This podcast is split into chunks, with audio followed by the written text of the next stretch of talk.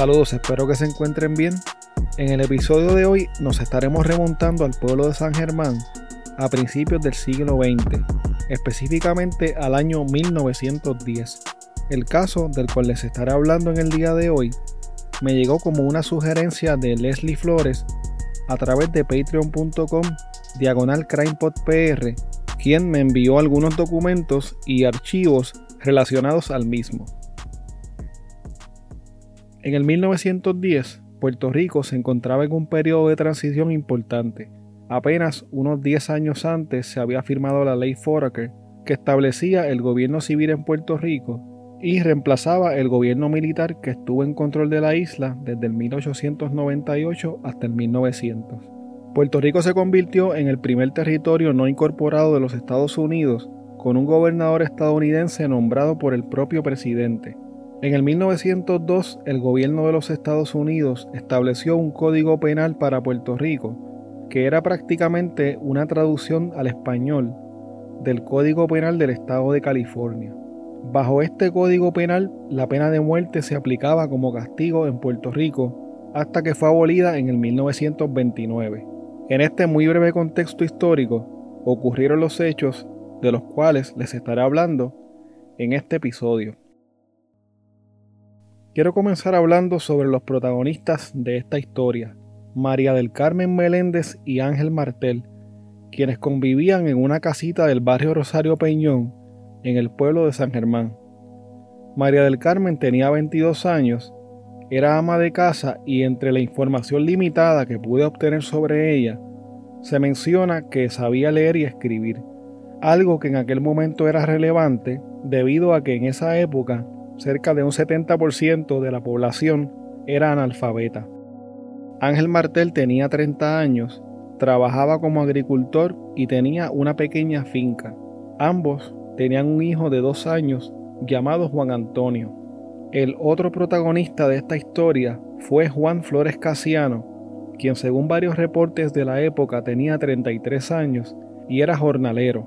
Juan estaba casado con una mujer llamada Josefa Negrón y tuvo con ella dos hijos y una hija. Juan viajaba regularmente en busca de trabajo durante la temporada de recogido de café y de esa forma llegó en el 1909 a la comunidad de Rosario Peñón. Juan se quedó unos días en casa de la madre de María del Carmen y luego fue invitado por Ángel y por María del Carmen para que se fuera a vivir con ellos.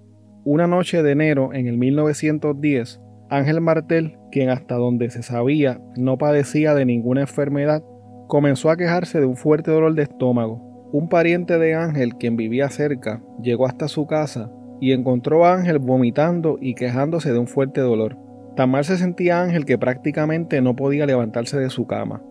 A su lado se encontraba Juan Flores y su esposa María del Carmen. Juan Ramón Ramos, también vecino del lugar, al escuchar unos gritos, fue hasta la casa de Ángel.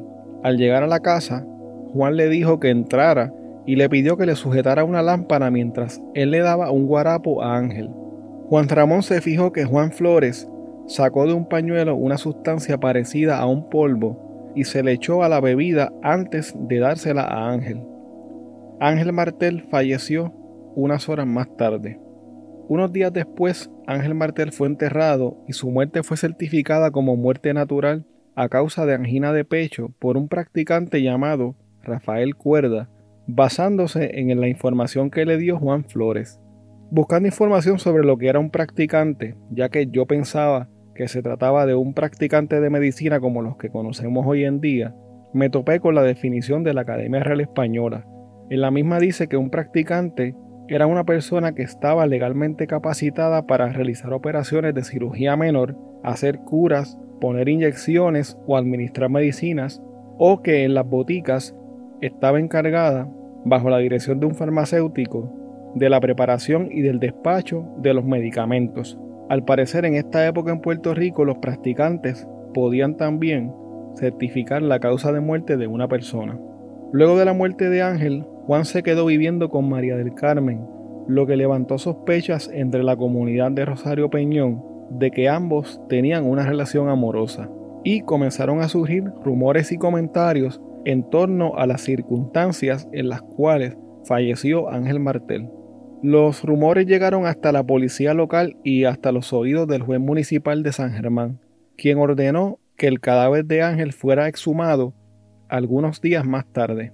Un patólogo le practicó una autopsia, extrajo su estómago y lo envió a un laboratorio para que fuera examinado por un perito, quien confirmó, después de practicar el análisis químico del estómago, que en el mismo había una gran cantidad de arsénico, capaz de provocarle la muerte a varias personas.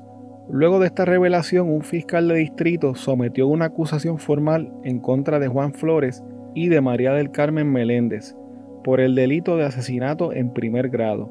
Según la fiscalía, el 12 de enero del 2010, ambos se pusieron de acuerdo y planificaron el asesinato de Ángel Martel mediante el uso de veneno. Según la acusación, la pareja le puso en la bebida una cantidad mortal de un veneno para ratas llamado Rough on Rats provocándole la muerte a Ángel en pocas horas. Juan Flores y María del Carmen Meléndez compadecieron ante el tribunal y allí se les leyó la acusación. Ambos se declararon no culpables del asesinato de Ángel Martel. Un poco más tarde, el abogado asignado por la corte a Juan Flores pidió que su cliente fuera juzgado por separado y la corte aceptó su solicitud. La mayoría de la información disponible sobre este suceso proviene del caso en contra de Juan Flores. Es muy poco lo que se sabe sobre el juicio y el proceso legal en contra de María del Carmen Meléndez. Ahora les quiero hablar precisamente de algunos de los testimonios que se dieron en corte durante el juicio en contra de Juan Flores por el asesinato de Ángel Martel. Voy a tratar de que los testimonios sean lo más íntegros posibles para que noten cómo era el lenguaje legal de la época. El juez municipal John J. Siebert prestó una declaración en la que indicó lo siguiente. Soy juez municipal de San Germán. Conozco al acusado. Lo he visto antes de ahora en la Corte Municipal de San Germán, cuando fue traído por la policía y declaró en la Corte. En la Corte hice presente al acusado el derecho que tenía de declarar o de no declarar y él voluntariamente manifestó que él deseaba declarar y declaró. Esa declaración la hizo espontánea y libremente. A continuación les voy a leer la declaración prestada por Juan Flores Casiano ante el juez John J. Siebert. Yo, Juan Flores Casiano, vecino de San Germán en Rosario Peñón, soltero, jornalero, de 33 años, declaro que el juez municipal de San Germán me ha instruido de la acusación en la causa sobre muerte ilegal de Ángel Martel y del derecho que tengo para abstenerme de declarar, pero deseando hacerlo, hago constar que lo ocurrido es lo siguiente.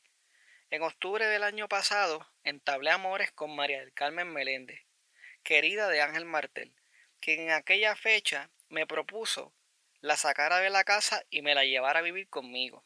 No acepté y hará un mes, por indicaciones de ella y de Ángel Martel, me fui a vivir a la casa de ellos.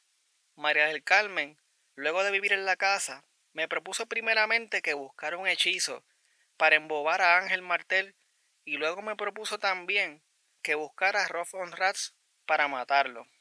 Pero ni una cosa ni la otra acepté.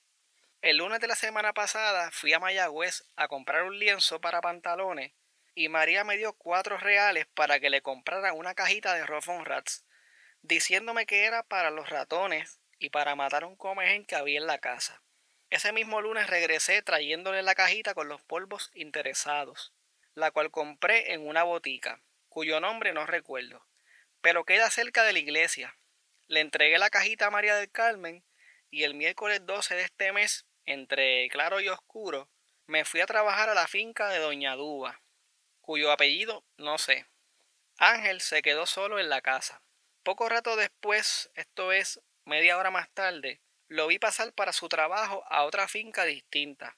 No vi en toda la mañana a María del Carmen, hasta las 10 más o menos, en que desde larga distancia me llamó, viendo yo entonces que ella estaba con Ángel. Al acercarse a ellos, éste se sentía malo con dolores de vientre y vómitos, y lo ayudé a llevar a su casa. Más tarde fui donde el practicante don Rafael Cuerda, a quien expliqué lo que tenía Ángel, y habiéndome dado una poción, yo mismo se la apliqué por cucharadas, muriendo como a la una o dos de la madrugada del siguiente día. El jueves 13 fui al Rosario, Di cuenta de la muerte al señor Cuerda y a don Galo Graciani, encargado del registro civil, y traje el ataúd para enterrarlo. No es cierto que yo le propusiera a María del Carmen dar muerte a Ángel Martel y que comprara el Roffon Rats y lo aplicara en el café que tenía que llevarle. Tampoco es cierto que yo amenazara a María con matarla si no aplicaba el veneno y que me quedara vigilándola cuando le llevaba el almuerzo a Ángel para asegurarme de que le diera el café envenenado. No es verdad asimismo que la poción que me dio cuerda no la llevé a la casa y que la sustituyera por una cuarta de ron y anís que comprara a José Rodríguez y aplicar esta bebida por gotas a Ángel Martel. No es verdad que en un guarapo de hojas de tártago aplicara nuevamente veneno a Martel. Tampoco sé dónde está la cajita conteniendo los polvos venenosos. Esta declaración fue filmada por Juan Flores el 20 de enero de 1910 ante el juez municipal John J. Siebert. Según un detective de la policía de apellido Milán, Juan volvió a hacer manifestaciones bastante similares a las que realizó en su declaración ante el juez municipal. Para corroborar sus declaraciones, el detective Milán lo llevó hasta la botica de saliva y al llegar fue reconocido por el dependiente Manuel Marín. Manuel Marín declaró lo siguiente bajo juramento. Conozco al acusado que estuvo allí, creo que en enero, una mañana en busca de una caja de Roffon Rats y el día antes había comprado un poco de cebadilla. Él me dijo que le vendiera una cajita de Roffon Rats y yo se la vendí. Me dijo que no necesitaba aquella cebadilla que se la había vendido, que él lo que quería era Roffon Rats, porque era un veneno lo que él quería. Y le pregunté que para qué lo quería y él me dijo que era para los ratones. Entonces yo le dije que tuviera cuidado, que tomara precauciones para usarlo porque era un veneno muy activo. Le advertí que aquello podía producir la muerte de una persona, porque cuando él me dijo que quería un veneno más activo, me supuse que él creía que no era muy fuerte, y entonces le dije que tuviera cuidado, que tomara precauciones al ponerlo, por si acaso un niño o algo así. Rough on Rats es una sal arsenical. En una cajita de esas caben dos onzas y vienen a ser 58 gramos aproximadamente.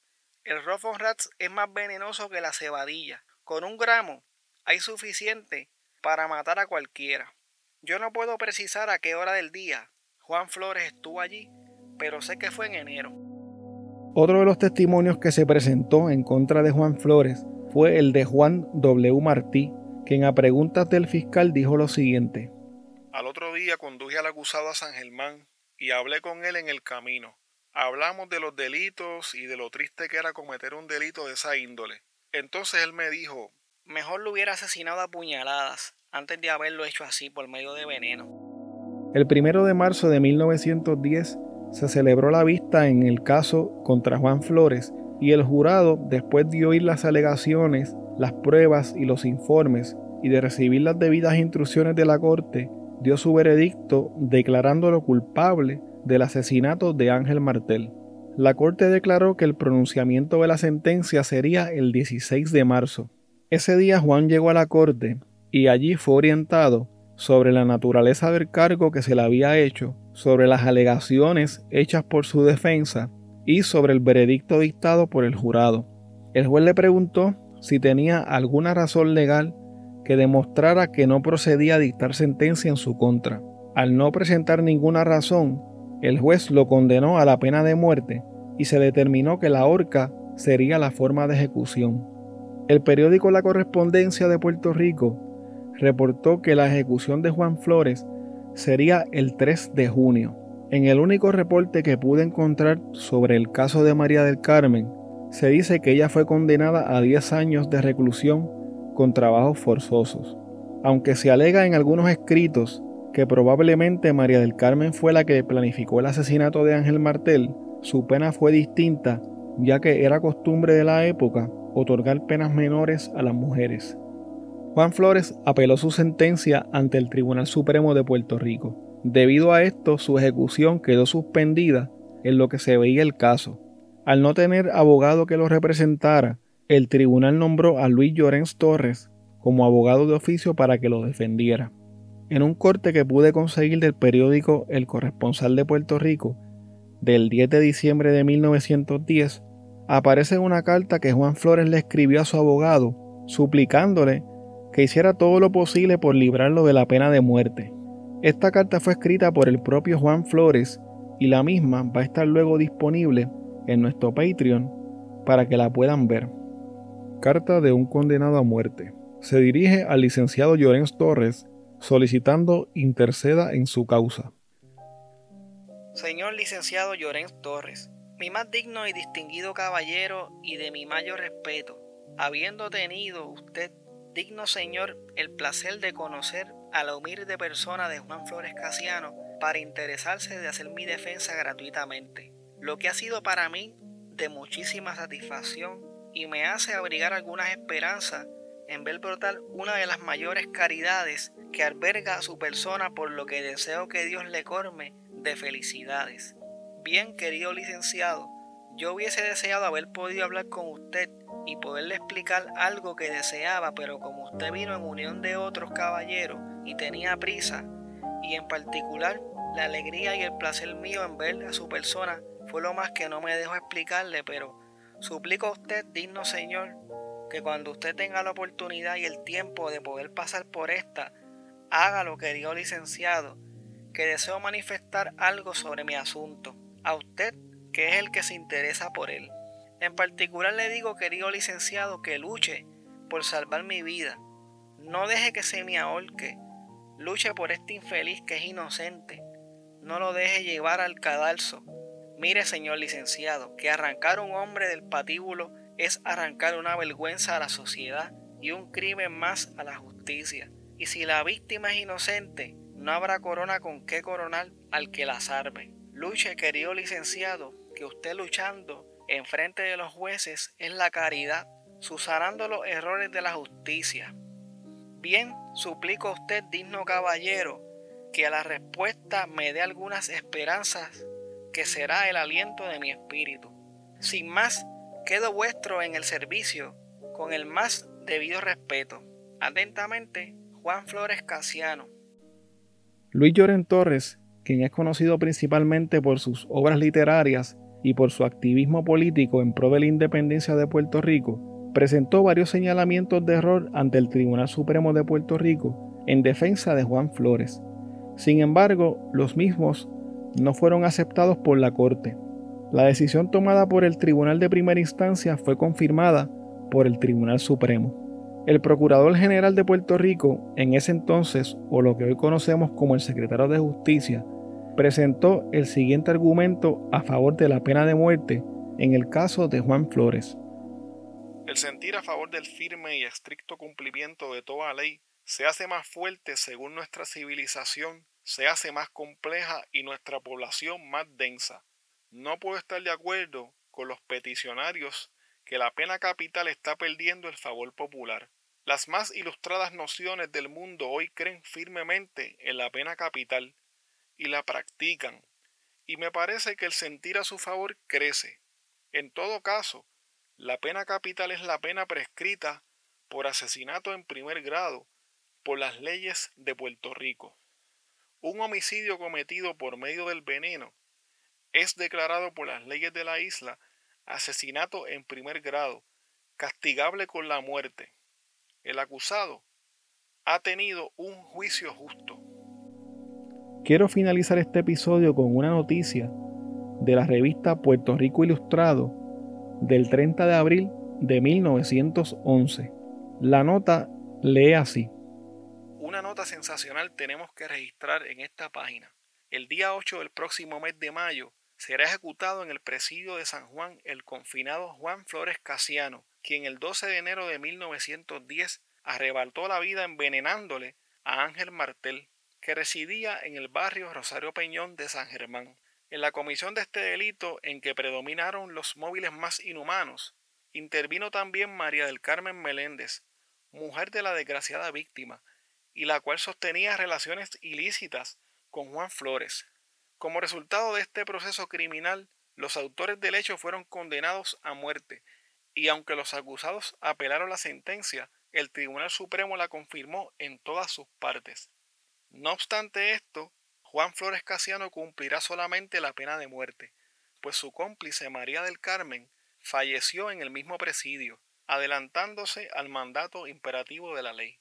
Los retratos que aquí publicamos son de dichos criminales, a los cuales debemos todos compadecer en nombre de un piadoso sentimiento.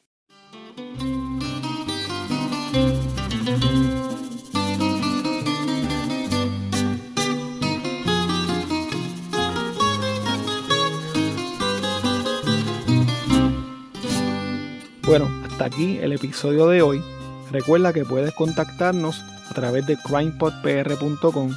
Síguenos en Facebook, Instagram y Twitter como CrimePodPR, en donde estaremos subiendo contenido relacionado a los temas con los que vamos a estar trabajando y sobre noticias de casos criminales principalmente. Recuerda también suscribirte a este podcast en tu aplicación favorita para podcast y compartirlo con las personas que conoces.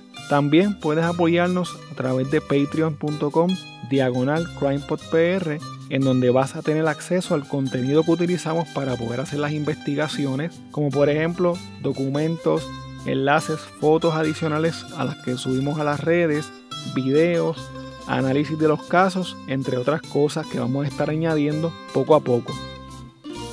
Muchas gracias y hasta la próxima semana.